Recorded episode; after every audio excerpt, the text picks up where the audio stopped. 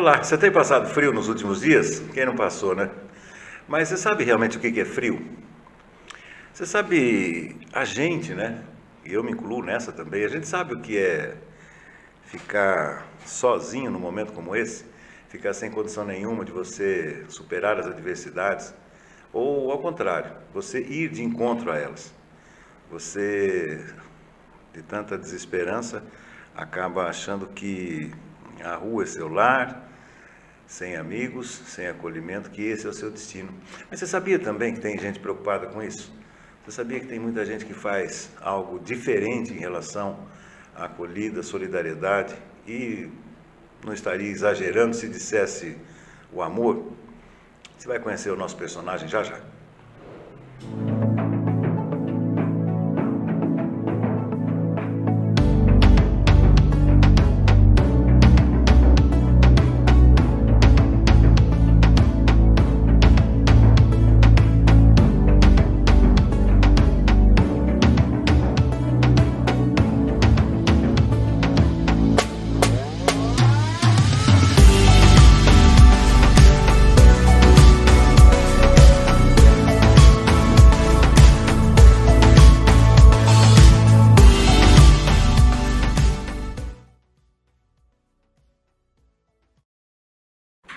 Boa noite, seja bem-vindo, seja muito bem-vindo aqui ao nosso Farol Entrevista desta terça-feira.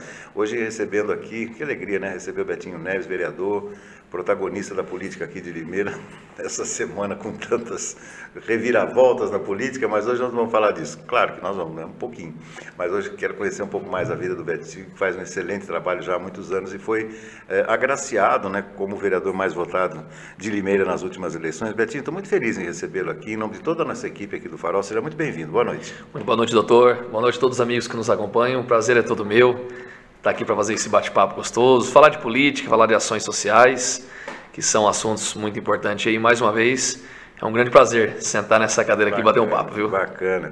E eu, eu, eu vou dizer uma coisa para você. A gente se conhece há muito tempo e, e, é claro que a gente se conhece por razão da, da, da eu, da minha profissão e você da, de suas ações, né?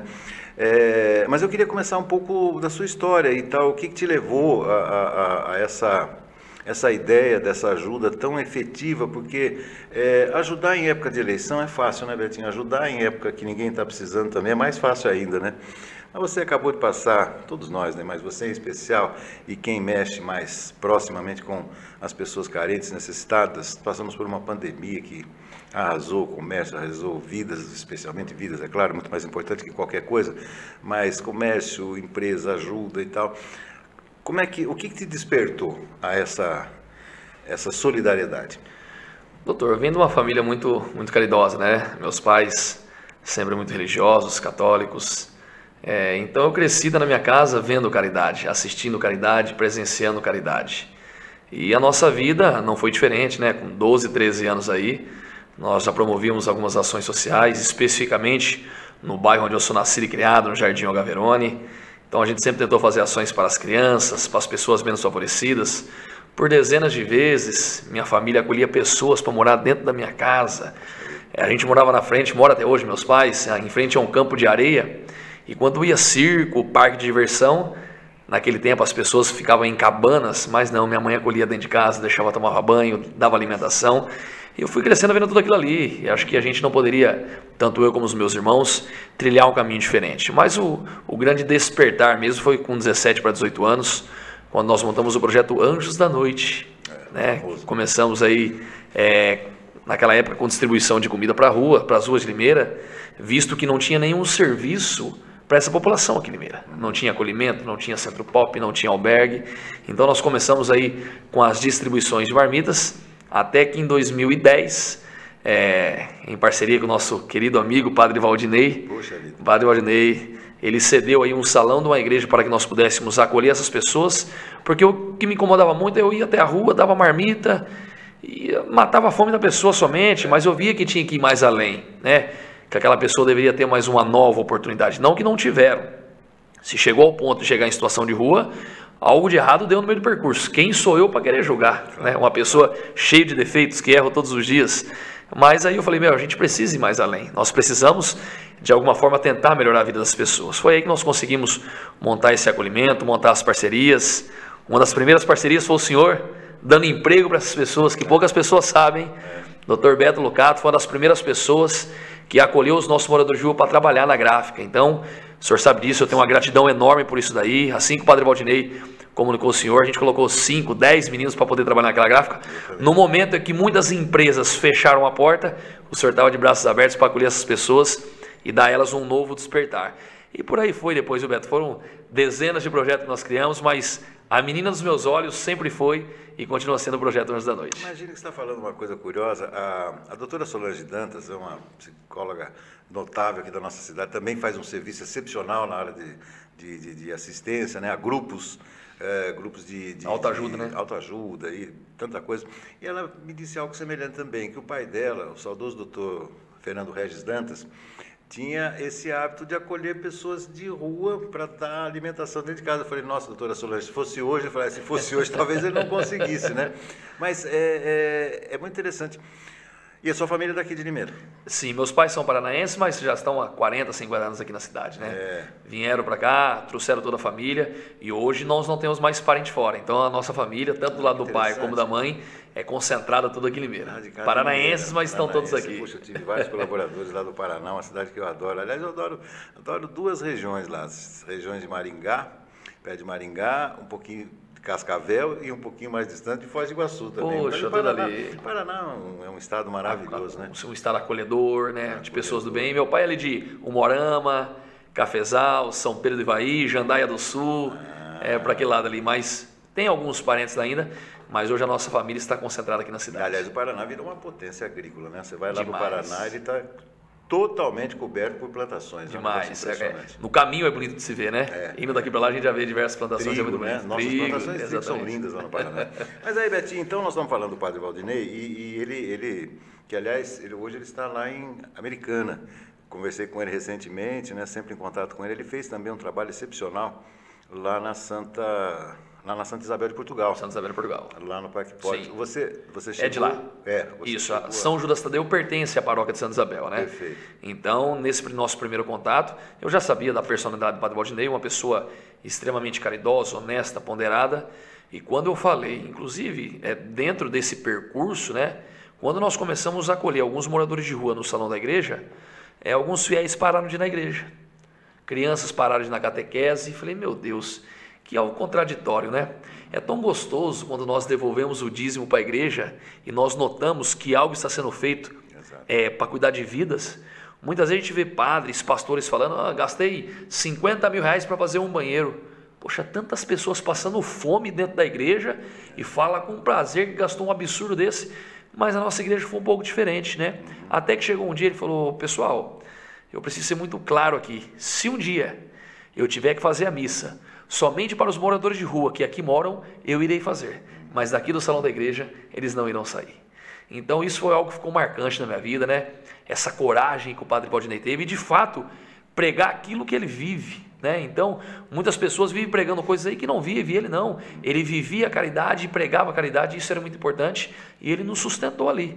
Falou, Betinho, o projeto está aí, vamos continuar acolhendo pessoas e vamos continuar salvando vida. Então, é, o Anjo da Noite hoje ele só tem toda essa estrutura, né? Porque lá atrás teve um padre Valdinei que abraçou a causa junto que com a gente. E você sabe que ele pagou o preço por isso, né? Sim, sim. Ele, ele pagou, bom, pagou uma vez, não, pagou algumas vezes o preço disso, porque ele era tão ativo dentro de uma comunidade tão carente, mas que é, é, se entrelaçava com ele, porque compreendia, assistia, por exemplo, na época de, de Páscoa, por exemplo, eu me lembro como se fosse hoje, ele fez uma ceia, uma ceia de Páscoa judaico-cristã. Sim. Você chegou a participar sim, dessa ceia? Sim, sim. Até missa afro, né? Algo As missa afro, né? As missas afro dele eram maravilhosas. Era? A gente ficava dançando no meio, do, no meio da missa, mas ele fez uma dessas aí, e eu, eu estava com a minha esposa lá com a Márcia, ela ficou emocionada do começo ao fim, é, do lava-pés, fez todo aquele ritual e tal. Ele, ele, mas o mais importante que eu via no padre, e aí esbarra um pouco naquilo que você faz, é, é, é, fazer com que todos abraçassem uma causa. Isso tem a ver com honestidade, é, com propósitos claros e naquele que o fiel, né, o frequentador, vê que realmente está sendo feito algo para alguém. Exato, e principalmente a transparência. E não só reforma né? de igreja, isso aí sim, me incomoda um pouco. Sim, a questão da transparência, da prestação de conta, né? O padre é. Valdinei, ele é era o dia que ele falou que ia sair de lá, obviamente que eu chorei demais, aquele abraço gostoso, né? aquele é, abraço de, é. fiel. E o Padre Valdinei ele tem isso, né? Ele zela muito pela lealdade, pela cumplicidade. É, é um padre excepcional que aonde vai deixa saudades. Viu? Vira e mexe, ele tem que tampar alguns buracos da diocese, né? Deu problema, leva o Padre Valdinei. Mais um problema, leva o Padre Valdinei. Agora está na Santo Antônio, né? É. Na matriz Santo Antônio, lá em, em, Americana, fazendo um excelente trabalho também, mas todo o percurso dele nós tentamos acompanhar. Quando ele foi para Descalvado, nós fomos, fizemos um trabalho junto em palestra com crianças sobre drogadição aqui na cidade de Cordeirópolis e agora com muita maestria está desempenhando o seu trabalho é, eclesiástico também lá em, em Americana. Eu digo pagar o preço porque, obviamente, né, que você, vai se destacando, Sim. mesmo que você não queira, você vai aparecendo numa fotografia, numa manchete, num jornal isso e aquilo. E nós tínhamos aquele bispo que foi afastado aqui da nossa pois é. é bom lembrar daquele tempo. Mas o bispo, eu tenho certeza até hoje que é, é, isso levou com que ele, que ele, que ele fosse é, deslocado de Limeira. Porque se deslocar de paróquia, né, Betinho? Vai lá. Mas se deslocar de cidade. E ele foi para uma cidade que eu sei que ele teve alguma depressão, exatamente porque ele substituiu um pároco muito antigo, aliás, um padre muito antigo, onde a comunidade tinha muita afinidade com esse padre. Olha semelhante ao nosso tempo do padre Silvestre Rossi. Sim. Aqui seria comparável a, a isso. Então você imagina um padre que fica lá mais de 50 anos, na, na, na, igreja principal da cidade, você substitui por um padre é, arrojado, avançado, como é o nosso padre Rosa, meu querido amigo, então ele passou poucas e boas, é, poucas e boas. Mas, e na realidade ele sempre gostou de desafios, né Beto? É, então é. o padre Valdir sempre aceitou desafios, sempre tocou paróquias grandes, né? É. E, e, impõe o seu ritmo de trabalho. Só que ele era uma pessoa muito acolhedora, esse era o diferencial. Uhum. Todo lugar que ele ia, ele conseguia contagiar. E toda a transferência dele gerava certa polêmica na cidade, Exatamente. gerava um uma certa. As pessoas acabam indo em diocese, reivindicar, mas enfim, ele faz muito bem o seu papel, é, não para de estudar. Né? Então, você, cada vez que você conversa com ele, ele fez uma faculdade diferente. É, é. Você fica dois, três anos sem conversar, daqui a pouco pergunta, fez mais uma faculdade. Então, Padre Valdinei, um beijão, um abraço para o senhor aí, a gente já está com saudade. Bacana. Edinho, voltando então a, a, ao, ao, nascimento do Anjo de Rua, que é o seu grande, é o seu grande projeto, né? idealizado, e você estava me dizendo também do que fazia a, a, a sua mãe em relação a esse acolhimento. É, o que, que despertou especificamente para o pessoal de rua? Foi a comida, a fome ou algo mais?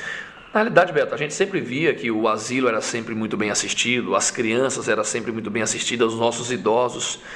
E um dia, conhecendo a Toca de Assis, Sim. que tem um trabalho maravilhoso também, eu falei, meu, quem que ajuda moradores de rua, né? Claro que naquela época não tinha tantos, né, Beto? Era uma, uma realidade totalmente diferente. Nós estamos falando aí de 15 anos atrás. E um dia nós quisemos levar essa comida para a rua. E quando eu comecei a ver a realidade, falei: meu, alguém precisa lutar por essas pessoas. Alguém precisa da voz, alguém precisa da nova oportunidade. E desde o começo do nosso projeto, eu nunca tratei o morador de rua com dó, nunca tive dó de ninguém. Eu vejo um cidadão ali com direitos e deveres, que algo, como eu disse, deu errado no percurso, seja droga, seja família, seja alguma outra situação que levou ali. Mas esse despertar, primeiramente, foi conhecendo o trabalho da Toca de Assis, o empenho daquelas freiras, daqueles freis cuidando dessas pessoas em situação de rua. E quando nós montamos o nosso grupo aí, é, nós nos identificamos, que é difícil. Você se identificar com esse público aí não é fácil, tem que ter é, bastante amor no coração, principalmente. Hoje nós vemos pelo Ceprosom. Hoje a equipe que trabalha com moradores de rua no Ceprosom é uma equipe quase toda contratada e não concursada. Então foi ter que ser selecionado aquele tem perfil, esse tem perfil, aquele outro tem perfil. Então montou-se um time muito forte para poder, porque hoje você entrevista 100 pessoas para contratar um. Uhum. Para trabalhar com morador de rua, tem que, ter um, tem que ser muito específico, Beto. Nós tem... temos uma parceria, nós temos uma parceria muito bacana com, com a Ainda, Ainda. Aqui, aqui no nosso Farol de Limeira. Eu sempre falo com a Kedma e... e Nessa última semana, eu falei com a assistente social de lá. Ela estava é, ela tava me dizendo todo o processo de acolhimento que tem né, para os assistidos. Ela falou, é, é, e eu, eu, eu disse para ela, ainda ela tem um atendimento quase que multidisciplinar. E aí eu pergunto para você, é, obviamente, na medida que você foi se aprofundando nesse seu trabalho, você teve que ter contato com, com psicólogos, mas que tratassem também, por exemplo, drogas e alcoolismo, que acho que são os dois principais problemas que afetam o, o morador de rua. Então, acho que nunca foi só um trabalho somente espiritual, que é no qual a gente fornecia primeiramente. Porque como nós acolhemos essas pessoas dentro do salão de igreja, claro que o trabalho espiritual era o principal, mas nós sempre tivemos grandes parcerias, né? Tanto para identificarmos a situação pelo qual aquele cidadão chegou naquele ponto, né? Quais foram os motivos daquela pessoa chegar naquela situação? O que, que ocorreu? É, a sua família, ainda há a possibilidade de reatar os vínculos familiares, porque tem moradores de rua que os vínculos só foram fragilizados e nós temos algum que os vínculos foram totalmente rompidos. Então não é só cuidar do morador de rua e a família, hum. porque eu não posso acolher uma pessoa hoje que está em situação de rua e cuidar do resto da vida. Sim. Então tem que ser feito um trabalho para que ele volte à sociedade, para que ele retorne ao laço familiar. Então nós sempre tivemos uma boa estrutura, não somente espiritual, como psicóloga, né, é toda uma estrutura aí para que a gente pudesse cuidar dessas pessoas dentro do seu íntimo e devolvê-las para a sociedade, que esse sempre foi e continua sendo o principal objetivo do nosso projeto, devolver as pessoas para a sociedade novamente. E claro que isso precisa de um trabalho multidisciplinar, não somente um trabalho social. Mas graças a Deus, Beto, foram aí centenas de pessoas que nós conseguimos devolver para a sociedade mas, novamente. Desculpa, mas aí você complicou demais, né? Você quis arrumar para sua cabeça, né? Pois é, é, é, pois é. Porque fazer essa reabilitação não é, claro, faz parte do projeto. Palmas para o projeto, evidentemente, que é maravilhoso. Mas é muito mais difícil do que simplesmente aquilo que você falou, um prato de comida, saciar a fome. Exatamente. E nós começamos é, é inicialmente com esse propósito, né? De matar a fome daquela pessoa. Mas nós notamos que o processo era muito mais longo. E é o que muitas vezes nós tentamos passar por alguns grupos que levam a comida para o morador de rua hoje. Claro que é uma realidade totalmente diferente. Não é só dar a refeição. Tem dia que a gente chega para abordar um cidadão de manhã, principalmente quando eu trabalhava no Ceprosom, ele estava com 5, 6, 10 marmitas. É. Será que eu estou ajudando? Será que eu estou cooperando? Será que eu só levar essa alimentação para ele está ajudando de alguma forma? Por quê? A caridade é, você tem que pensar que é algo que não só pode fazer bem somente para você. Ah, eu estou ajudando um morador de rua, estou levando comida para ele porque faz bem para mim. Está fazendo bem para ele. Uhum, uhum. Então, quando nós vamos praticar um ato de caridade, sim, sim. nós temos que ver se essa nossa ação não está gerando é, uma problemática para aquele cidadão. Porque se eu levo uma comida, se eu levo um colchão, se eu levo um cobertor, se eu levo um rack, uma cama, uma TV, ele vai querer sair daquela zona de conforto? Sim, sim. Então, essa avaliação que nós temos que fazer. Então, quando nós topamos fazer uma ação para alguém, nós precisamos saber se nós não estamos escravizando aquela pessoa. Será que eu não estou dando demais? Um exemplo, Beto. Hum. A cesta básica. Sim. Nós temos hoje um projeto que daqui a pouco nós vamos falar, que carrega o nome da minha irmã, que a pessoa ela não é assistida todo mês. Uhum. Ela vai pegar uma cesta básica com o nosso projeto hoje, viu? Mês que vem, quando que eu posso buscar? Não. Mês que vem a senhora vai ter que fazer um bico, o senhor vai ter que capinar um terreno, o senhor vai entregar um papel, o senhor vai fazer um curso aqui no projeto para a gente colocar na sociedade. Curioso. Então, o projeto social, você não pode escravizar as pessoas. Né? Você tem que dar aquele auxílio emergencial em um momento que aquela pessoa está passando dificuldade, mas você tem que exigir dela também uma contrapartida. Uhum. Você está se movendo, você está se mexendo, e com o morador de rua não é diferente. Então, por isso que hoje, Betinho, você é contra levar comida para a rua? Não. Não que eu seja contra, porém tem que haver essa reflexão. Eu, particularmente, não faço mais isso. Já fiz muito, mas eu vi que é algo que eu não estava ajudando mais.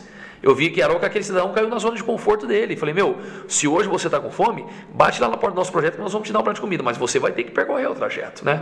Para que se não torne algo cômodo para aquela pessoa. Dentro dessa questão da comida, como é que você avalia é, o bom prato? Uma forma positiva, é, dentro de uma localidade que é necessário, oh, mas tem que levar.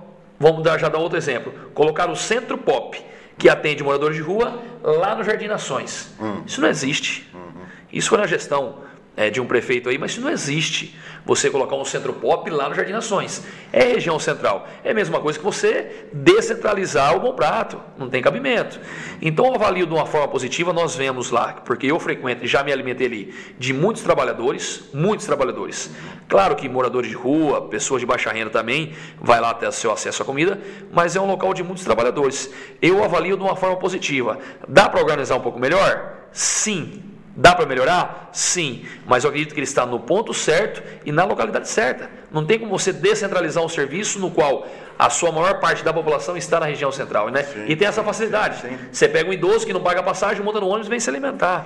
Então eu avalio ele de uma forma positiva, Beto. teve a sorte também de contar com uma equipe logo desde o seu início, uma equipe maravilhosa. Exatamente. Também, né? Uma equipe competente, Sim. uma equipe idônea, Sim. Né? o que é importante quanto a isso também. Sem dúvida. Você estava falando dessa questão de dar alguma coisa, hoje eu estava vindo para cá, é, é, sempre pego o mesmo caminho para vir aqui para o escritório, e hoje me chamou a atenção um, um restaurante nas imediações é, lá da igreja de São Bom Jesus, lá em cima.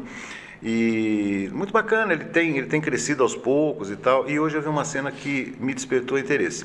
Algum, algumas pessoas estavam ali por volta de duas e meia, três horas, ou seja, o almoço do restaurante já Sim. tinha terminado, e uma, uma janela aberta com uma pessoa servindo uma opção de Sabe essa, essas embalagens de, de, de sorvete? Sim, nos potinhos ali, é, né? potinhos ali. Certo. E me chamou a atenção porque eu acho que eles devem estar começando a fazer algum trabalho, né? É, daquela comida que não foi aproveitada no almoço que sobrou, esse é o termo, sim, que sobrou. Sim.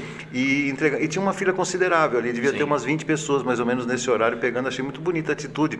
Mas aí vem uma outra pergunta que eu vou te fazer em cima disso a questão da fiscalização. Muitas vezes quer fazer o bem, mas tem condições sanitárias a serem cumpridas e tal. Como é que funciona isso? Beto, o Bolsonaro sancionou uma lei que onde antigamente, se o dono do restaurante ele desse a comida para o cidadão e o cidadão passasse mal, o restaurante era punido. Uhum. Hoje não mais. Ah. Então isso facilitou para que esses é, restaurantes, inclusive nós, lá no Anjo da Noite, distribuímos 40 refeições todos os dias para as famílias.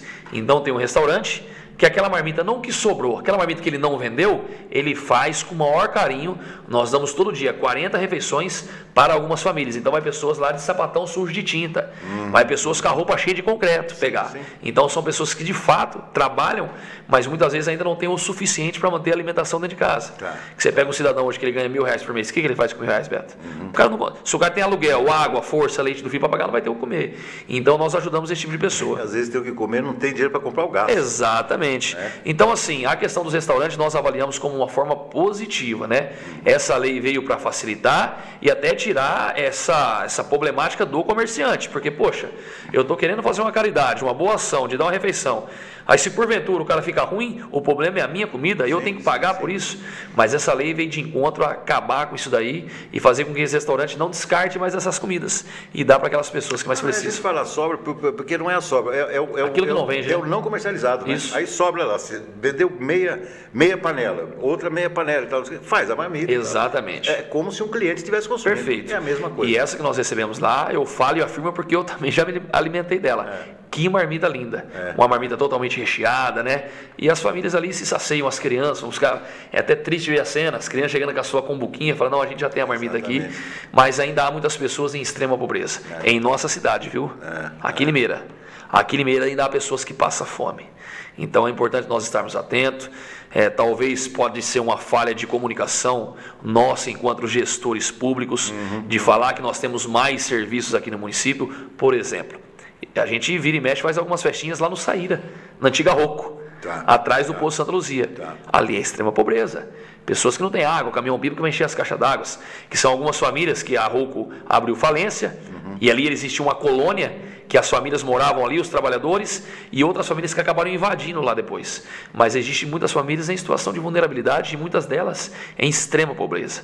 Então ainda nós temos algumas regiões, na zona rural principalmente, Pessoas que vêm com promessa de trabalhar de caseiro em sítio uhum. e acabam ficando por ali, o dono vende o sítio, enfim.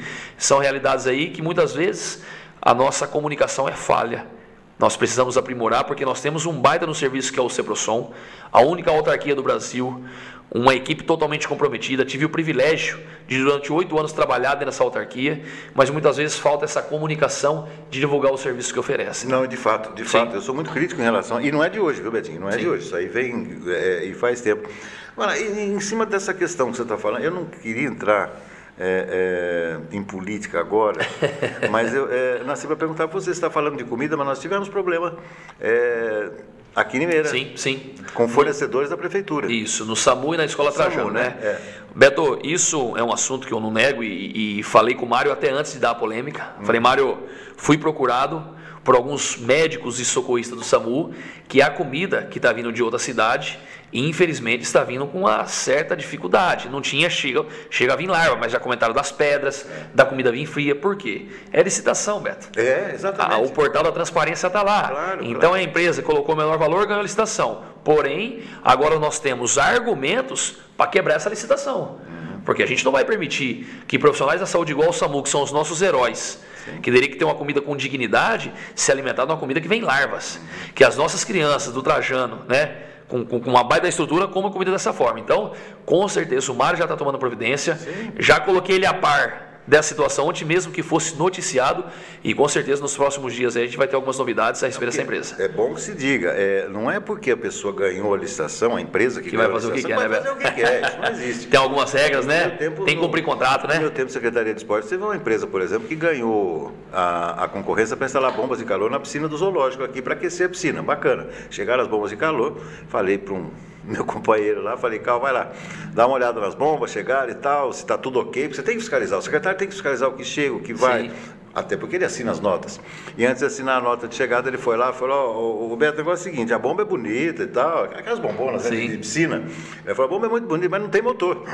Ah, falei, ah então tá explicado porque que eles ganharam a concorrência, eles venderam mais barato que o fabricante. Meu Deus, então, você vê porque não tinha é motor. É. Exatamente. Então, é, é, licitação é complicado, nem sempre na sua maioria das vezes, não se vê qualidade de serviço, né? É. A lei é muito falha nisso daí. Exatamente. Muitas vezes você vê menor preço. E isso é em todo o setor, Sim. seja no transporte público, para a prefeitura comprar um prego hoje, ela tem que ter uma cautela em muitas coisas, abrir licitação. Licitação, a compra é de seis meses, né? Então, é, a respeito da comida, nós vamos tomar providência, já é do conhecimento do prefeito, já é do conhecimento do secretário de Educação, do secretário de Saúde, que responde também pelo SAMU, para que nós tomamos providência. E é a mesma alimentação que vai para o albergue. Né? Os moradores de rua também se alimentam dessa alimentação, que é uma alimentação gostosa, mas é uma empresa de fora que ganhou. Sim. Então, para fazer isso em transporte aí fica um negócio bem complicado. Não, mas se, se entrou na concorrência, entrou que na faça um bom serviço, um bom né? Serviço, Exatamente. Isso é o mínimo. Deixa eu te perguntar, essa, essa, ainda voltando à questão de, de, de comida, para deixar bem claro a questão da, da, da, da sobra, porque é, é, há alguns anos eu, eu, eu, costumo frequentar uma vez por mês, pelo menos vou lá levar um grande abraço para o meu amigo Lemão Bego, lá no Recanto do Bego. É um cara extraordinário. Mas isso eu faz. Mas tem umas bombonas lá. E aí, e isso há muito tempo me chamou a atenção. Falei, nossa, amigo, agora. Porque eu sempre vou lá no finalzinho e tal, para bater o papo, tem menos movimento. E ele falou para mim, falei, você, você acredita, eu tenho que tomar todas as medidas sanitárias, tenho que colocar todos os restos alimentares nessas bombas e deixar é, é, prontinho, porque senão eu tomo uma multa aqui em relação. Ou seja, o acondicionamento dos restos, das sobras alimentares, realmente tem que ser bem. É, é isso tem uma exigência que todos os, os proprietários de restaurante devem cumprir. Então, Exato. sobra, sobra, é, descarte é descarte. Exatamente, acho que tem que haver essa separação. E, e, foi bem lembrado, Beto, que os nossos empresários, comerciantes aí, eles começaram a ter essa consciência da distribuição, sabe? Porque nós sabemos que muitas pessoas passam necessidade, não somente o morador de rua. Eu, particularmente, a gente voltou nosso trabalho mais para as famílias, uhum. porque é um trabalho de prevenção também. Se eu não cuidar daquela família, daqui a pouco é a família que está morando na rua também. Sim. Mas os comerci... o próprio comércio, com essa lei, como eu disse, facilitou demais para que eles pudessem fazer essa distribuição, mas ao mesmo tempo tem a vigilância batendo em cima ali, Exatamente. cobrando, apertando claro, fiscalizando e com razão, claro, e com razão, claro, claro. porque nós queremos nos alimentar de uma comida decente, né, de um lugar decente. É, nós tivemos alguns problemas alguns anos atrás com, com, com, coxinha, com tantos salgados que tinha aí, com tanta é, palhaçada que, algumas, que alguns comércios faziam, mas é interessante essa fiscalização aí e mais importante ainda, que esses comércios, a gente quer que vende tudo, a gente não quer que sobre, né? Mas já que há essa não comercialização desse, desse alimento, que possa servir para alguma família que passa necessidade. Betinho, uh, me diga uma coisa, quando você o sujeito que quer ajudar, isso deve ter acontecido centenas de vezes com você. E quando ele se depara com alguém que pega aquela marmita e joga no chão? É triste, Beto. eu, já, eu já passei por isso. Claro, né? claro, Eu já passei por isso. Muitas vezes a gente dava alimentação, muitas vezes o morador de rua falava, meu, mas você trouxe frango de novo, cara. Pô, domingo passado você veio trazer marmita para nós, hoje você trouxe frango de novo. Que que é isso, a gente saía da nossa casa, é. deixava a nossa família no frio, na chuva, corria alguns riscos, porque muitas vezes o cara no uso do crack, no uso do álcool aí, ele vira agressivo, ele Sim. pode matar, ele pode, né? E mesmo assim, mas era o amor que estava no nosso coração, a gente tinha propósito. Uhum. Né? Não é diferente hoje na política. Na política, se você entrar sem propósito, você cai na ratoeira. Agora, se você entra com um propósito, você sabe para que você veio, qual é o seu propósito, que é melhorar a vida das pessoas, esse especificamente o meu, as coisas fluem. E na rua era do mesmo jeito. É, a gente se deparava com muita ingratidão. Isso. E muitas vezes você dá para aquela pessoa, ela reclamar, ela murmurar, mesmo assim não estava bom. Se você, se um dia falou, meu, acabou as marmitas, mas eu não peguei, vai cagar, por que, que você vem então? Mas a gente estava ali por amor e com compromisso e com propósito, né? Propósito de levar uma mensagem, de de repente uma mensagem que fosse transformadora na vida daquela pessoa. Então, quando você tem propósito, Beto, as, as coisas fluem, né? Por mais que a gente se depare com a ingratidão, as é, coisas fluem. Não, e, e, algo que você não espera. Eu me lembro uma vez, faz muito tempo também, vai ficando velho, sempre faz muito tempo, faz muito tempo, faz muito tempo. Mas aí eu tinha, eu tinha o desejo de entrevistar um pipoqueiro que por muitos anos ele, ele trabalhou na esquina da Praça Toledo Barros, onde é, é a banca do seu Chiquinho ali, está é. muito conhecida, é um ponto de referência, inclusive. E aí, lá no final do ano, eu falei, poxa, eu vou fazer uma entrevista, porque esse cara deve saber tantas histórias, né, tanta coisa ele deve ter passado. Ele era São Paulino, inclusive. E, e eu fui lá, fui lá, peguei lá, não sei lá, época de fim de ano, você abre o coração mais ainda, né? Você fica lá. E eu fui conversar com ele, Betinho, vou te contar. Eu fiz algumas perguntas e eu vi que a resposta era assim, ah, ah, ah, ah, ah. Bom, enfim, eu fiquei 15 minutos, eu não consegui mal saber uh, de nada, de, de, absolutamente nada. Porque aquela pessoa que eu tinha como referência aqui, ele falou, poxa, ele deve saber tantas histórias, não era, ele tinha algum problema, ficou lá a vida inteira como pipoqueiro e só fazia vender pipoca. Olha só. Em cima desse exemplo, eu vou te perguntar: você já deve ter é, topado, nós vamos entrar na política depois, no segundo bloco, mas você já deve ter topado com pessoas que, ao mesmo tempo, podem ter narrado para você histórias horripilantes, como também histórias é, que você não compreendeu o que levou aquela pessoa a estar naquela situação. O que, que você sente com isso? Beto, como eu disse, é, mudou muito o perfil da população de rua. O perfil de antigamente era o velhinho do saco, o velhinho barbudo, uhum. o Chico Pinico, Isso. o João Galinha. Então era esse pessoalzinho. Quais eram os motivos? Ah, vim na rua porque tive problema de traição, que eu perdi meu pai e minha mãe. Hoje, 99,9% da população que se encontra em situação de rua é devido ao uso abusivo do álcool e da droga. Então, assim, hoje não se tem muitas histórias. Já ouvi muitas, tá. é, centenas, mas hoje são histórias somente tristes, né? Tá. Porque está na rua, ah, uso da droga. Ah, minha mãe me colocou para fora. Olha, para não é, acabar com a vida da minha mãe, é, acabei eu mesmo tomando essa decisão de vir para a rua. E assim, são dezenas e dezenas de motivos, né? Hoje, o morador de rua antigamente era de 60, 70 anos. Hoje você pega um moleque de 18, 19 anos, já está em situação de já tá rua. Tá situação. Já. E um público muito difícil de trabalhar, Beto. Muito difícil. Porque assim, ele quer ser malandro. Ele, por mais que esteja ali naquela situação, ele acha que ele é mais homem do que os outros. Uhum. Ele quer ser brabo, ele quer ser valente. Então, se você não tiver amor ali pela profissão, no caso, o pessoal do Serviço Social do Sebrossom, é, e também ter propósito, abandona. Abandona porque hoje está muito complicado a trabalhar com esse público. Nós vimos uma, uma, uma, uma, cena, exibimos até aqui no Farol, que viralizou. Aí o menino que foi deu uma voadora, é, estourou com, com um retrovisor de um carro. Sim. Você viu essa cena? Esse jovem a gente atendia ele. Ah, Conheço todo o histórico dele.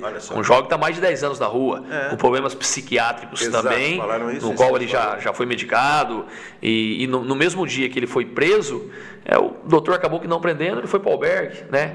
E de lá ele já foi para a rua, mas é um menino que tem toda uma problemática. Só que isso a gente for puxar, já começa lá dentro de casa, né?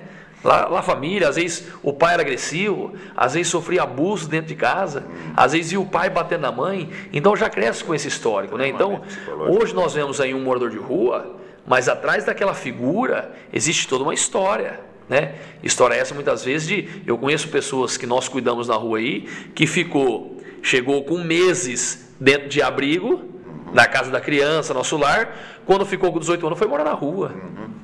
Qual que é a perspectiva dessa pessoa, né? Sem uma família, sem um entendimento, sem um abraço de um pai, de uma mãe. Então são situações bem difíceis. E hoje, quando a gente fala de morador de rua, Beto, não é somente ele. Nós temos que cuidar também dos codependentes, que são seus familiares.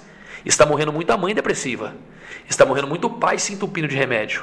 Imagina nesse frio que, que a gente sofreu alguns dias atrás, a mãe fala: Meu Deus, cadê meu filho? Sim. Aonde meu filho está dormindo nesse momento? Porque dentro de casa com três, quatro cobertores está frio, você imagina na beira de um rio, Perfeito. dormindo numa sarjeta. Uhum. Então, hoje, a nossa visão é cuidar dessas pessoas que já estão em situação de rua, mas também cuidar de suas famílias. Sim. Porque a família está totalmente adoecida. Até mesmo para que quando esse cidadão for para um tratamento, eu interno o cidadão numa clínica durante oito meses. Quando ele termina o tratamento, se a família não foi trabalhada, a família ainda não vai estar apta para receber esse pessoal, para receber esse jovem. Sim, sim. Porque na hora que ele chegar em casa, a família vai ser duas questões. Ou vai adular demais, ah, meu nenezinho chegou, volta aqui, meu bebezinho. Ao contrário, sim, sim. Ou ao contrário, fala assim, viu, o Noia chegou, viu? É. Esconda a carteira, senão ele vai roubar tudo novamente. Ele fala, poxa, Dá uma aflição eu fiquei família. seis meses em tratamento. Aí eu chego em casa e minha mãe me trata desse jeito novamente. É, é. Então, não é só cuidar do dependente químico, é cuidar dos seus familiares também. Por daí sim a mãe fala, filho, seja muito bem-vindo novamente. Você sabe que você tem uma doença crônica e incurável, mas nós estamos com você nessa batalha. Como é que você vai explicar isso para uma pessoa que também tem as suas limitações de interpretação, Exato. carrega cicatrizes Sim, também? sim. né? Por isso que eu falo que tem que preparar a família. É. Porque a família fica doente junto, na mesma proporção. É. Eu tenho amigos que frequentam há 25 anos o Narcóticos Anônimos, que na hora que ele vai para a reunião, a esposa está sentada do lado. Que a pessoa é tão doente, ou às vezes mais doente do que ele. Porque ele, quando está no uso na rua, ele está curtindo, está bagunçando. E a família? Depressiva dentro de casa, se entupindo de remédio, com o joelho sangrando de tanto rezar terço, pedindo para Deus para tirar o filho dessa vida. Então, é difícil. Então, a nossa preocupação, Beto, não é só o dependente químico. Às vezes as pessoas veem a gente andando na rua só pegando morador de rua, o nosso trabalho não é só aquilo ali, não. É na hora que pegar, é já qualificar e ver onde está a família. Para nós irmos lá na casa da família e ver como que está? O que que vocês precisam? Estão aptos a receber novamente? Vamos encarar essa doença junto? Vamos abraçar junto? Então é um trabalho bem, Não é, bem complicado. Não, não é bem complicado, é heróico. Eu dizia para É, você é que é difícil. heróico o que você faz, é uma coisa impressionante. difícil. para a gente fechar esse nosso primeiro bloco, nós já passamos um pouco do, do, do horário, queria te perguntar, o ex-prefeito Jurandir Paixão costumava dizer que não gostaria de ver favelas em Limeira. E de fato, formalmente, nós não temos favelas até hoje aqui em Limeira. É, teremos uma Cracolândia aqui um dia, Betinho? Não é de se duvidar, nós já temos minis cracolândias. Minis cracolândias. cracolândias. Isso é do conhecimento de todos os poderes, executivo, legislativo, judiciário. Nós temos mini cracolândia dentro da mata da SECAP. Nós temos no Entrada Nações, no qual nós conseguimos desativar agora e fazer a internação. Nós temos a própria Capitão Bernardes, que é a Rua do Zumbi, que você passa ali. Eu trabalhei ali oito anos à noite. Era três, quatro, cinco horas da manhã, eu estava ali. Então você vê que é um bando de zumbi que passa ali. E hoje, Beto, eles aderiram às matas. Então, vira e mexe, você vê um arvoreiro com alguns barracos montados. São de usuários de crack que decidiram e optaram por ficar ali vivendo igual bichos. A gente acabou não, não pensando nisso, mas eu tenho centenas de imagens de pessoas morando dentro da SECAP, por exemplo, dentro do Degan, dentro do Abílio Pedro. Aquilo que você vê superficialmente, tudo bonitinho com, com as árvores, enfincadas dentro daqueles meios ali, existem barracos né, montados. Na última abordagem que nós fizemos, nós encontramos uma colega que trabalha assistente social usando crack. Um assistente social, filho de um médico da cidade, dentro da mata usando crack. Então é uma doença que ela não escolhe o rico, o preto, o branco, o azul, o roxo. Sim, É uma doença que está em todos os locais, em todos os lugares. Inclusive, o projeto de lei que nós fizemos, da lei da internação involuntária, que gerou uma certa polêmica na cidade, que é sem o consentimento do usuário, é, nós tivemos aí um, um alerta do Ministério Público de São Paulo. Ao nós fazermos a lei, essa lei foi aprovada, é uma lei de minha autoria do pastor Nilton, o Ministério Público pediu uma reunião com a gente, isso há um mês atrás.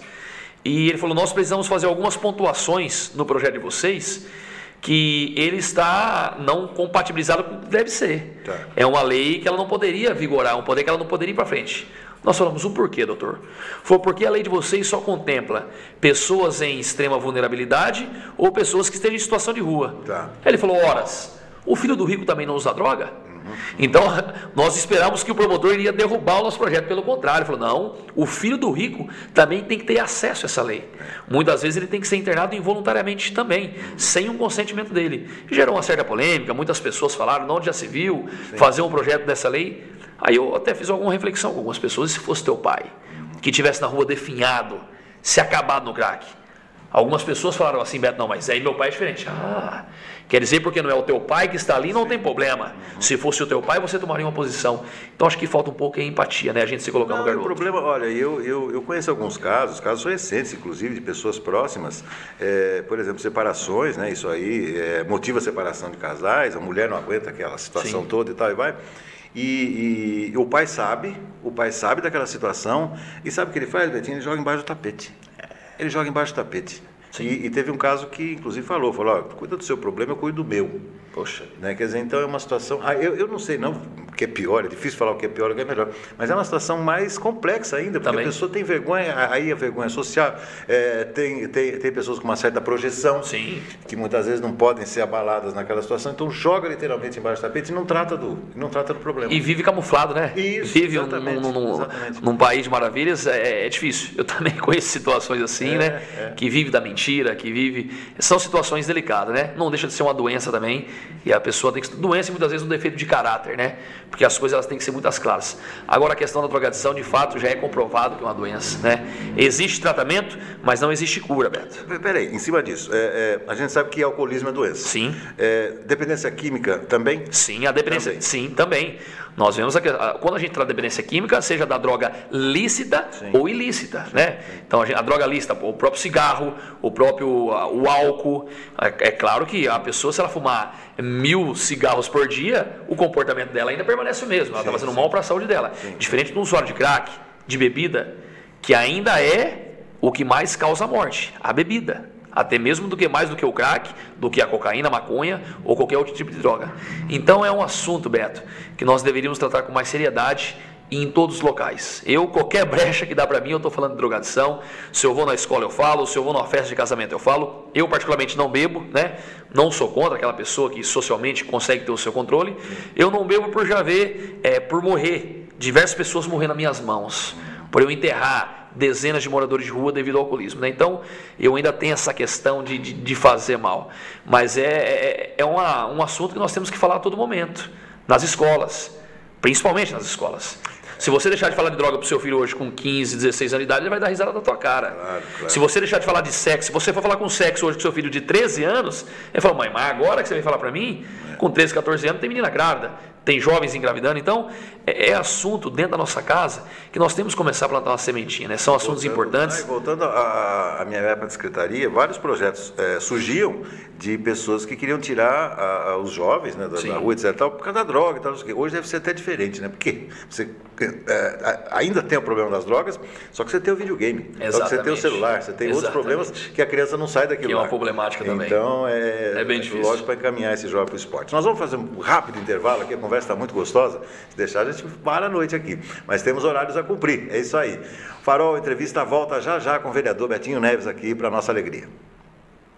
Voltamos aqui para o segundo tempo do nosso Farol Entrevista, agradecendo a sua participação. Participação também do nosso Antônio Cláudio Bontorim, que está ligado aqui no Farol Entrevista. Cláudio Bontorim estará comigo amanhã aqui ao lado do Felipe Voito também, do nosso queridíssimo Pedrinho Kio aqui no nosso Farol Debate. Cláudio está conosco aqui. Pois é, não quero mandar um abraço, Bom Torinho, o Pedrinho Kill tá nos assistindo, mandar um abraço pro meu amigo Felipe. Felipe, vim hoje, viu? Eu achei que você ia estar aqui, por isso que eu vim. Eu só, eu só aceitei o convite do Beto porque eu achei que você ia estar aqui pra gente bater papo. Felipe. Mas eu volto mais vezes. Eu quero até esclarecer aqui, Beto, né, o Cláudio Bontorinho está perguntando quais especialistas o vereador Betinho ouviu para apresentar o projeto de internação.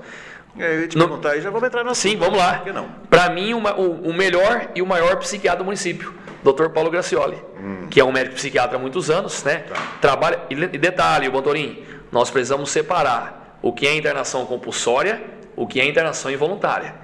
Nós temos três tipos de internação. Vamos lá. Internação voluntária é quando o cidadão é a melhor que existe, né? Dentro da, da- da- da- o cidadão ele entende que ele é um doente, meu, preciso de ajuda, preciso de um tratamento. Ótimo, perfeito. Essa é a internação voluntária. A involuntária é sem um consentimento do usuário, mas que há uma- um aval do médico psiquiatra juntamente com a família que vê, meu, aquele cidadão ele já está oferecendo risco para ele e para outras pessoas. Ou nós fazemos a intervenção, ou infelizmente ele vai acabar se matando ou matando alguém. E a internação compulsória, ela só é determinada por um juiz. Somente por um juiz. Então, é somente mediante a ordem judicial. Então, nós temos que separar. Então, motorinho, só respondendo aí, é, um, dos, um dos especialistas que nós ouvimos foi o Dr. Paulo Gracioli, que é totalmente favorável à internação involuntária, como alguns médicos até do Bezerra de Menezes, que o primeiro projeto aprovado nessa natureza foi em Rio Claro. E é um projeto que está dando muito certo lá. As pessoas acham, Beto, que nós vamos sair com um laço, amarrando as pessoas Porque internando. essa foi a ideia que foi passada. Sabe? É... Exatamente. Gente, de forma alguma. Da forma Eu- que foi vendida aí. Eu sou 100% a internação voluntária. Tá. Ela é muito melhor. Porém, porém, há necessidade Em alguns casos, nós fazemos a intervenção de algumas pessoas que já não conseguem mais responder por elas. Né? Então, por isso que a internação involuntária e também a compulsória. Mas, Montorinho, um grande abraço. O Montorinho que uma vez, na própria Gazeta, eu, eu tenho essa frase guardada comigo até hoje, quando nós iniciamos o projeto Anjos da Noite, eu tenho essa matéria guardada comigo, que ele fala que o voluntariado é para poucos, só para os muito bons. Então tenho essa matéria até hoje, onde o Motorinho fala de mim, do outro menino, né, do William, que trabalhou comigo. Tenho um grande respeito pelo Motorinho, um grande jornalista aí, e é sempre as suas falas e sempre ponderadas, né? Às vezes não concorda com algumas situações, é. mas a gente sempre se respeitou, isso é importante. Ah, excelente jornalista, está conosco, membro do nosso farol. E o, e o Felipe também. Felipe, Felipe é uma figura, né? Felipe é 10. O Felipe gosta muito de mim, cara. É. Demais. Felipe, ele a gente troca mensagem aí. Cara, é um cara espetacular. A gente é. sempre brinca aí. Muitas vezes tem algumas é, divergências de visões também, mas é um cara totalmente inteligente, sabe o que fala, né? É um, um excelente jornalista. Mas você sabe o que eu acho? É, é, isso é muito interessante, é uma grande virtude dele. Ele é muito inteligente, escreve Sim. muito bem, é uma belíssima, é um belíssimo ser humano, inclusive. Ele quebrou o palco, o pastor Nilton, aqui com o vereador Nilton Santos semana passada, mas em altíssimo nível. E aí Legal. terminou, vamos pro bloco de intervalo, aí eles começaram a trocar figurinha e tal. Por quê? É, defende a sua posição, defende acabou. a minha. Acabou. Ah, é isso. É, é, não tem, não vem qualquer problema com a, nosso, com a nossa amizade, com o nosso relacionamento. Assim, o seu ingresso na política. Minha mãe um dia falou uma frase, minha saudosa, há muitos, muitos anos, né? Quando eu estava sendo assediado para entrar na política, ela falou, ó, oh, não entra, porque na sua profissão é assim. É, se você entrar para a política, hoje você frequenta qualquer reunião política de, de, qualquer partido. Se você entrar na política, é, você só vai frequentar... Do seu grupo, né? Do seu grupo, dos seus amigos. Sim. O que, que te levou à política? Beto, é, é, nunca imaginei estar como vereador, apesar de sempre me considerar um, um líder, né? Uhum. Não que eu sempre gostei de mandar, mas eu sempre gostei de tomar a frente das ações. Sim, então, sim. qualquer ação que tinha era na escola. Eu, para você ter uma ideia, eu em 2002 com 13 para 14 anos, eu fui vereador júnior, ah, que tinha os vereadores juniores, né? Então tinha eu, mas o menino eu fui eleito com 300 e poucos votos, ele com 80. Então eu sempre tive o espírito de liderança, de cuidar do Grêmio Estudantil da escola, é, de sempre ser capitão de time quando era fraldinha. Então eu sempre gostei desse espírito de liderança. E depois, depois de 2013 aí que eu entrei dentro do Ceprosom, comecei a entender um pouquinho mais sobre política, né? Entrei na, na época do Paulo, fiquei mais os quatro anos do Mário também, os primeiros quatro anos. E eu tenho alguns incentivadores, né? O próprio Mário falou, Betinho, dá para você contribuir muito na política, né? Você é uma referência, você é uma liderança na sua região. Eu tinha assumido a presidência da, da Associação de Moradores de Jardim Algaverone, né? Com diversos projetos dentro do Algaverone, a Horta Comunitária, Projeto Rola Bola, até mesmo Anjos da Noite. E falei, meu, eu chegando no ano, fiz uma reflexão juntamente com a minha família. Falei, eu acho que dentro da política eu consigo contribuir um pouco mais. Tá, tá. Visto que eu já comecei a ver aquilo ali como uma ótima ferramenta uhum. para melhorar a vida das pessoas e não a minha, que é o que estou fazendo até hoje. Claro. Moro no mesmo local, tenho o mesmo carro, né? É, a política não me deixou rico. Uhum. Não, nem vai deixar, porque a pessoa, quando ela entra na política com um propósito e vive somente do seu salário, você não fica rico. Ninguém fica rico ganhando 6 mil reais por mês. Exatamente. Graças a Deus nós temos esse salário, toco a minha vida, mas eu entrei com um propósito de melhorar a vida das pessoas. Então, é, falei, meu, vou tentar, se vai ser eleito é outra história. Eu tinha ali, Beto, uma expectativa de 1.500 a 2.000 votos, que é muito voto. A gente muito sabe voto. que não é fácil sim, você sim, conseguir sim. 2.000 votos no dia de hoje. E graças a Deus aí com o reconhecimento da população, foram votos aí da cidade toda, foram 5.229 votos. Num primeiro momento feliz, no segundo momento um pouco assustado, falei, meu né? Deus, que responsabilidade, né? 33 anos aí, é, sendo um dos vereadores mais votados da história da cidade. Isso me deixou muito contente, feliz, honrado e automaticamente aumentou ainda mais a minha responsabilidade de saber que eu tenho que ser uma pessoa correta, coerente, uma pessoa com propósito. E é o que nós estamos fazendo nesses primeiros anos de mandato aí, né? Com é, propósito. Se você, se você numa ventania, numa noite fria como essa, né, você está bem, bem agasalhado, mas você tira a cabeça um pouco, o vento frio toca é. a sua face. E a, a sua face, e esse é um grande problema da liderança, quando ela começa a, a, a aparecer um pouco mais, Sim. ela leva mais pancada. Mas eu percebo que você, e não é efeito Teflon não, que não pega as coisas em você não, é, é, é Rarissimamente eu vejo alguma crítica contundente quanto ao seu trabalho. Por que isso? Beto, fico feliz. Primeiro que o trabalho social, obviamente, sempre está mais em evidência, né? É, hoje, qualquer tipo de projeto, por exemplo, que se vota numa Câmara Municipal, que seja, de repente, não tão popular, o primeiro nome que sai é do Betinho. Uhum. Justamente pela votação, e isso é, é, óbvio, não que eu sou mais ou menos que alguém. Sim. O vereador que teve 800 votos e eu que tive 5 mil, o voto é o mesmo. Claro. Nós somos iguais lá dentro lá. Mas se tem uma coisa que eu, que eu sempre gosto de, de ouvir, são construções, né? Já teve críticas que as pessoas fizeram nas minhas redes sociais, que muitas vezes eu parei para avaliar e falei, de fato, eu estou errado. Já teve crítica que o próprio Felipe Voigt fez para mim. Uhum. Em algum momento falei, meu, de fato ele está certo. Que eu tive que dar um passo para trás, né? E lá na frente não cair no mesmo erro. Então eu não sou um cara que fica xingando. Você vai pegar todas as minhas redes sociais desde quando eu tenho elas. Nunca briguei com ninguém, nunca ofendi ninguém. Sempre fui da conciliação. E uma outra pessoa que às vezes é, quer criticar sem ser algo que seja para construir, a gente acaba deixando ela de canto, porque são pessoas que só vêm para tumultuar. Esses dias um cidadão falou para mim que queria fazer uma crítica construtiva. Na hora que eu fui olhar o histórico de vida desse cara, ele nunca construiu nada na vida dele. Tá. Falei, meu amigo, eu não vou aceitar a sua crítica construtiva, você nunca construiu nada. E não digo nada de financeiramente.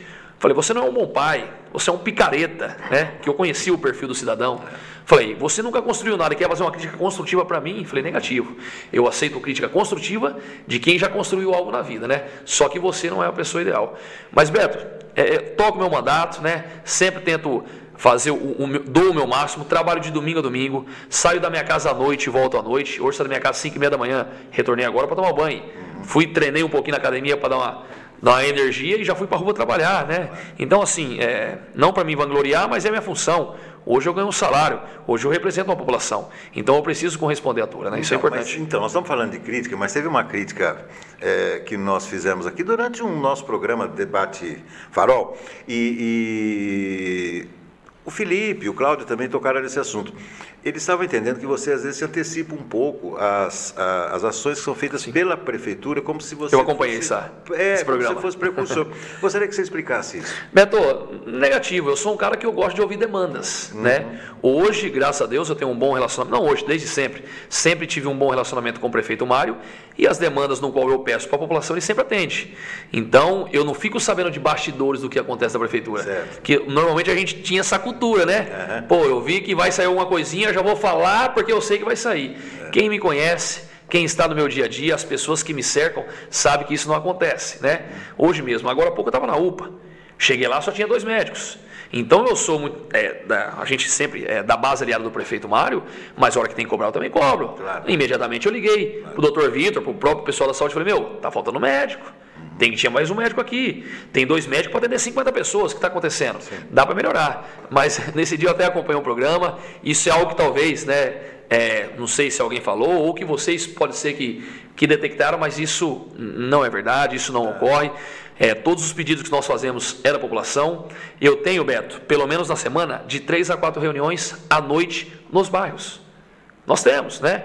E são pedidos muitas vezes simples, numa mudança de direção de rua, numa rua dentro do bairro, uma pintura de solo, um campinho de areia, uma ação numa, numa área rural. Então isso facilita. Todo vereador que está próximo da população, ele consegue que os seus pedidos sejam atendidos muito mais rápido. Então, se você puxar na lista de indicações lá, eu acho que eu sou o segundo ou terceiro vereador que mais tem indicação que toda hora estou pedindo, não estou pedindo para mim, estou pedindo para a população. Então, são centenas de indicações que a gente pede para a população. Mas essa questão de antecipar aí não é, não é do nosso perfil, não. E essa, essa função é do vereador, por exemplo, ele ser meio um 5-6, por exemplo.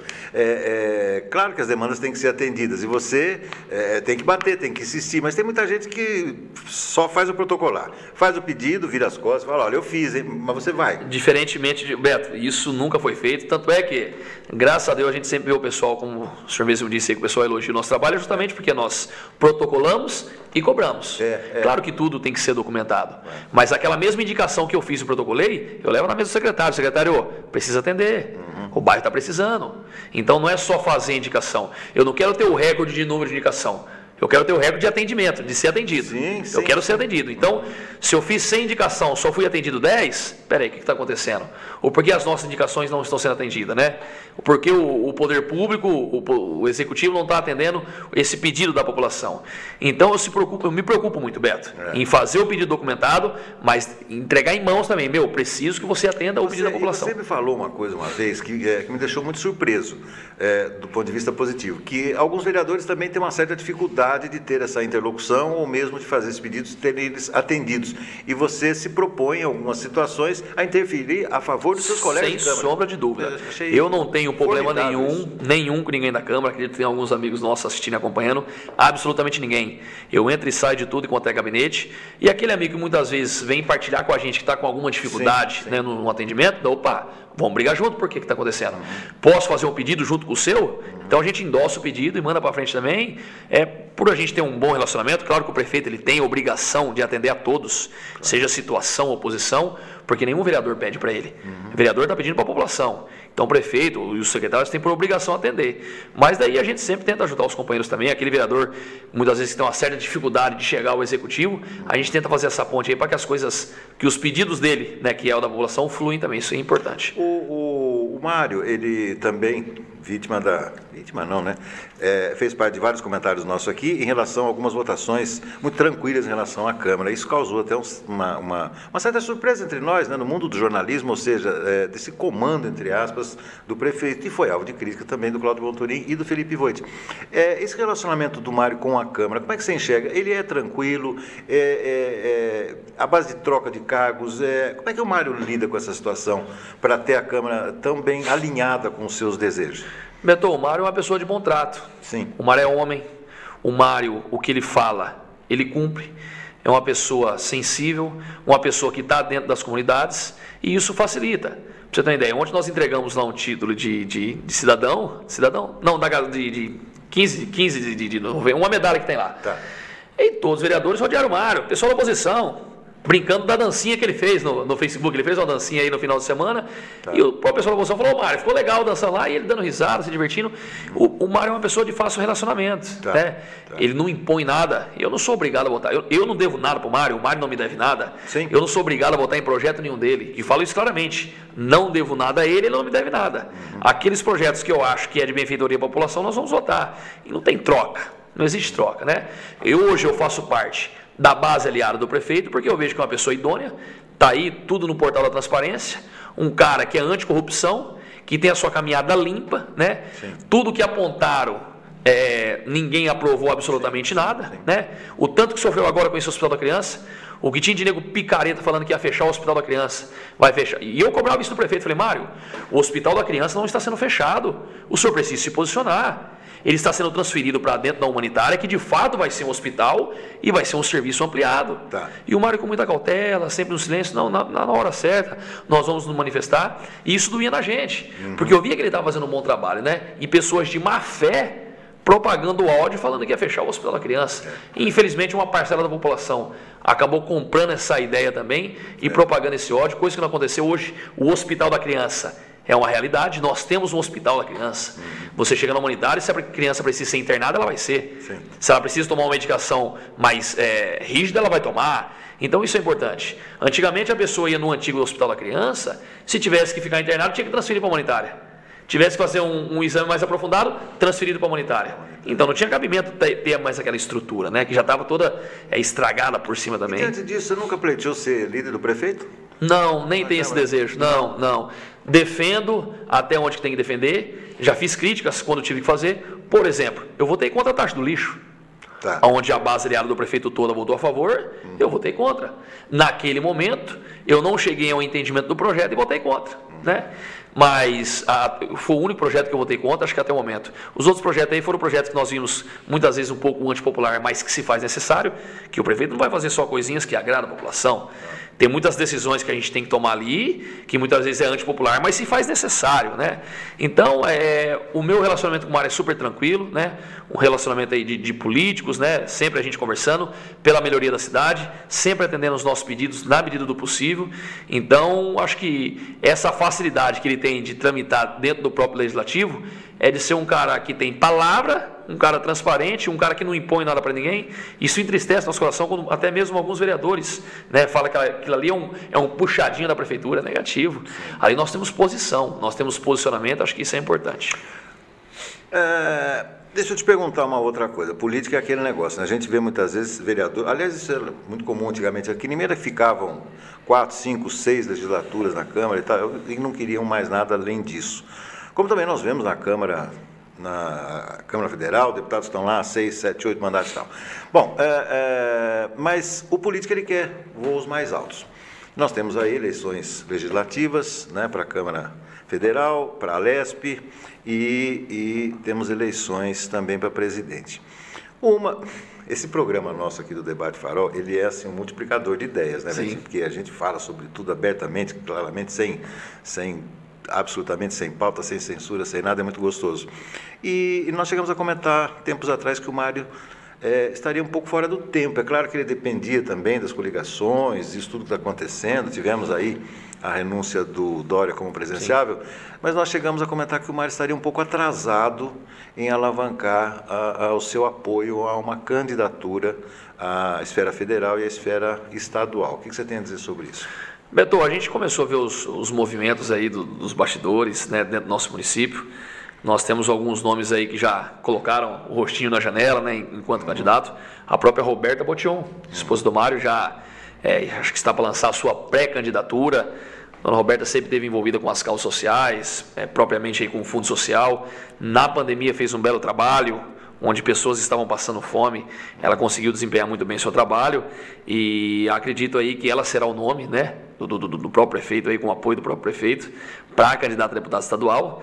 E nós temos o Miguel, na esfera federal, que tanto fez pelo nosso município também, continua fazendo. É, foram aí quase, acho que 400 milhões em, em dois mandatos, né? Então, acho que ele estava esperando talvez o momento certo, né? A gente estava aguardando também esse posicionamento, porque a própria Câmara Municipal, tá. nós temos alguns nomes ali fortes que poderiam sair candidatos, né? Sim. De vereadores, de lideranças. Mas o Mário, o que deu a entender, ele já, já se manifestou, né? A própria dona Roberta está para lançar essa, essa pré-candidatura aí, e com certeza isso é algo que vai ser inevitável, o apoio dele a uma, uma nova candidatura do deputado Miguel Lombardi, né? Que deu todo um suporte para o município, e eu tenho certeza absoluta que o Mário irá abraçar o Miguel e continuar a caminhada aí. Sim, mas é, é, eu te fiz essa pergunta porque é, nas últimas eleições nós tivemos as ele, a, o pleito estadual, por exemplo, como trampolim Uh, o próprio Radish foi beneficiado disso, o próprio Mário foi beneficiado disso. Para é, 24, serve, né? Exatamente. E, e, ele colocando a esposa é, para se expor desse jeito, num risco muito grande, porque ela não é exatamente. É uma pessoa maravilhosa, Sim. gosto da família Francesca, muitos anos temos amizade, mas assim, não é exatamente uma figura popular para ser é, é, ungida da, da noite para o dia. A gente sabe que será uma eleição difícil, ver os candidatos de fora, Sim. a gente sabe tudo isso. Mas assim, é, é, mesmo que ela tenha uma excelente votação e não entre, ele não estaria perdendo um capital eleitoral já visando 24? 24.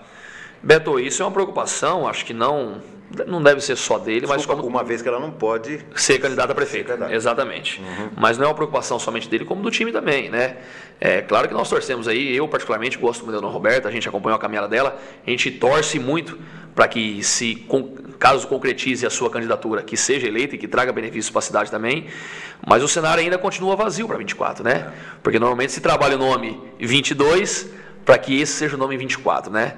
Mas é, não está tão longe, é algo já tem que pensar. O Mário é um cara muito estrategista, o Mário é um cara de grupo. Com certeza, o próprio grupo já deve estar trabalhando algum nome, pensando nisso daí. Se não lançou agora é porque tem os seus motivos também. Tá. E se está lançando a Roberta, obviamente é que também tem os seus motivos, seja por apontamento de pesquisas, ou seja por um próprio desejo dela.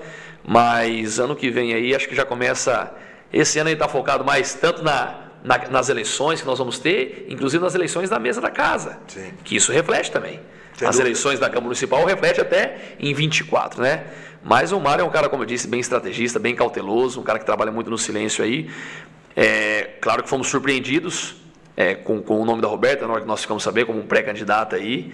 A gente até achava que, que viria outro nome, mas a Roberta está se preparando, aliás, se preparou, né, já está demonstrando isso por onde anda aí, e vamos torcer para que para que seja eleito e continue ajudando o nosso município também. Tá. O seu nome estaria, então, uh, não para agora, para depois? É isso que eu entendi?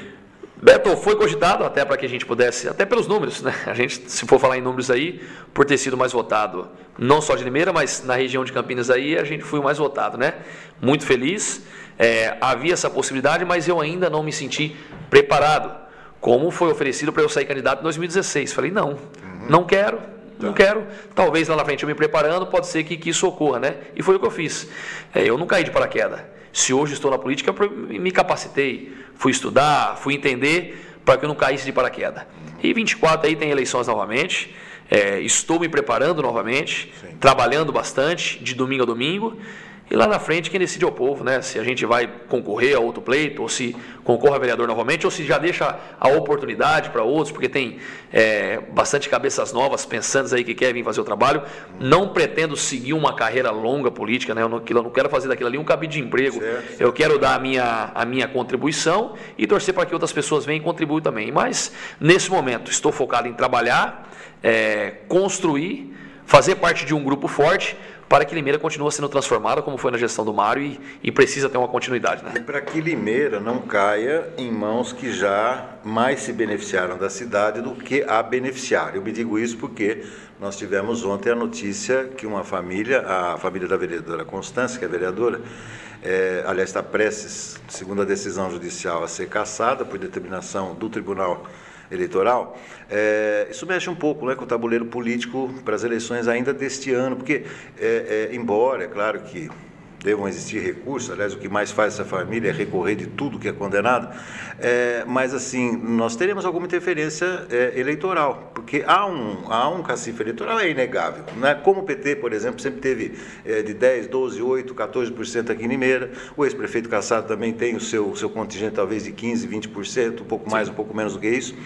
É, e, e, diferente, por exemplo, do Dória, quando foi lá, renunciou candidatura a presidente, está todo mundo procurando os 3% dele para ver onde é que vão os 3% dele. Mas assim, é, é, como é que chegou essa informação para o Betinho? Então, na verdade, a gente ouviu a. Começou na sessão, né? É. Nós estávamos na sessão ontem, é, surpreso pela, pela decisão aí. É claro que cada um agora vai buscar os seus meios. Como eu disse, Beto, o que a gente quer é que uma cidade continue sendo transformadas. Muda totalmente o tabuleiro, falando agora politicamente, né? Questões partidárias aí também. Nós sabemos que o jogo começa a mudar, né? Talvez caras novas começam a aparecer com essas decisões aí, mas é aguardar os próximos dias. Enquanto isso, a gente continua focado em nosso trabalho. Uma notícia aí, de fato, que impactou, ganhou os meios de comunicações, alguns meios, nem todos os meios publicaram, mas alguns meios de comunicação acabou ganhando uma certa repercussão aí. Mas como eu disse, eu ainda continuo focado no nosso trabalho, continuar trabalhando, preocupado com as pessoas, como eu tive hoje essa preocupação com a UPA, uhum. né? De Sim. ter tantas pessoas para serem atendidas lá e, a gente tinha essa preocupação e deixar com que o poder judiciário faça seu papel e torcemos para que de fato faça seu papel, né? O que nós precisamos banir da política são o tipo de pessoas que de fato são corruptas. Isso não pode ter. Mas isso não é de competência nossa enquanto vereador. Que o Poder Judiciário faça o seu papel, que o Poder, poder Judiciário cumpra o seu papel aí e que nós possamos continuar a ter uma cidade transformadora. Isso é eu importante. Tive, eu tive que tomar é, decisões muito importantes ao longo da minha trajetória jornalística. E, e alguns, muitas pessoas sabem disso, não escondo nada de ninguém. A minha vida é um, é um, livro aberto, meus companheiros. E, aliás, eu gosto que eles participem, né? Porque vamos errar, vamos errar juntos, Sim. vamos acertar, vamos acertar juntos também, né? Mas eu, é, eu prefiro assim. Ah, mas na última vez que o ex-prefeito Cassado colocou seu nome à disposição, muito embora não pudesse fazer isso, ele não tinha condição legal para isso, ele pôs, obviamente, para confundir. E aí eu me coloquei diante de uma situação muito difícil, Betinho, amigos que nos acompanham, que foi o seguinte. É, naquela época, nós fazíamos, tradicionalmente, pesquisas eleitorais. E as pesquisas feitas por um instituto muito idôneo, Limite Consultoria, que hoje, inclusive, não, não faz mais pesquisas eleitorais, por outras situações também, mas sempre acertou. Acertou, inclusive na eleição, uma das mais difíceis, a reeleição do Pedrinho que acertou na mosca, 10% a mais do seu opositor, que era o prefeito Cassado. E aí, faltando um mês e pouco das eleições, ele não tirava o nome dele da disputa. E aí você vai entender o raciocínio dos amigos e amigas que nos acompanham. Eu falei, se eu fizer uma pesquisa agora, o nome dele, é, o eleitor vai pensar que ele é candidato. E ele não, ele não vai ser candidato, ele não pode ser candidato, ele não tem condição legal para isso. Então nós esperamos, eu, a Limite, e, é, é, para que oficialmente ele retirasse e, obviamente, colocou o nome do filho para suceder. Muda totalmente Sim. a configuração. Você vê um nome é, e viu o nome do filho ou o nome do pai, você muda, você muda o eleitor. Embora você fale, ah, mas o sobrenome é o mesmo. Mas tudo bem, mas você tem que colocar o nome. Exato. É, o primeiro nome da pessoa. Então nós fizemos, aguardamos isso e realmente teve uma alteração. E talvez se isso não tivesse acontecido, muita gente é, seria levada a acreditar que ele seria candidato naquelas eleições. Betinho, o tempo passa. Nós estamos diante da mesma possibilidade. Isso aconteceu nas outras eleições. E pode ser que isso aconteça de novo agora. A justiça, você falou, tomara que a justiça seja feita, né? Mas diante disso, não, mas eu posso, eu posso e vai até o final e daqui a pouco acontece como o Quintal também, que é, teve a sua votação toda descartada, jogada no lixo por uma questão eleitoral também, não adiantou absolutamente nada. É, é outro que também não disse aqui, veio na política até hoje. Mas é, é nós estamos de, de, novo diante da mesma situação. Você acha que o eleitor é, vai se deixar enganar novamente? Beto, como você mesmo disse, nós temos aí um, um eleitorado para tudo. Né? Tem pessoas que ainda acreditam no Lula, por exemplo. Tem Sim. pessoas que ainda votam no Lula, né? Tá aí apesar de todas as, mas nós temos um público aí, um eleitorado para todos os gostos, né? Acho que o que falta é um pouquinho de transparência. A gente precisa ser transparente, né? É a população hoje, ela está um pouco mais atenta. Não que eu seja a favor ou contra Bolsonaro, mas essa radicalidade, né? Essa, essa postura que ele tem fez com que as pessoas começassem a enxergar a política de uma forma diferente. Uhum. As pessoas começaram a acreditar na política de novo. Você pega um moleque de 17 anos hoje, ele já sabe o que é política. Você vai perguntar para mim, eu com 16 anos, em quem eu votei, eu não lembro. Sim. Quando eu tirei meu primeiro título de eleitor.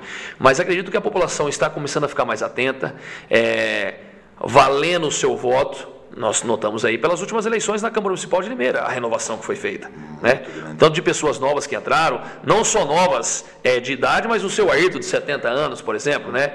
que já tem uma idade de 70 anos, mas tem projetos bacanas. Então, eu acredito que a população está mais atenta. Eu acredito que hoje os meios de comunicação, o celular, a internet, facilita para que você possa investigar a vida desse candidato. Sem dúvida. Que é o que nós temos que fazer. Eu ia fazer as minhas reuniões, as pessoas, Betinho, nós queremos votar em você. Mas quais são as suas propostas? Falei, negativo. Primeiro vocês têm que saber quem eu sou, da onde eu vim, se eu sou ficha limpa, Sim. se eu já roubei alguém, Sim. qual é o meu caráter, se eu sou um bom pai de família, se eu vou ser um bom gestor. Falar que eu vou vir aqui, falar que eu vou fazer um posto de saúde para vocês, um campinho de areia é muito fácil. Sim. Agora vocês primeiro têm que saber quem eu sou. E é o recado que nós queremos deixar para a população.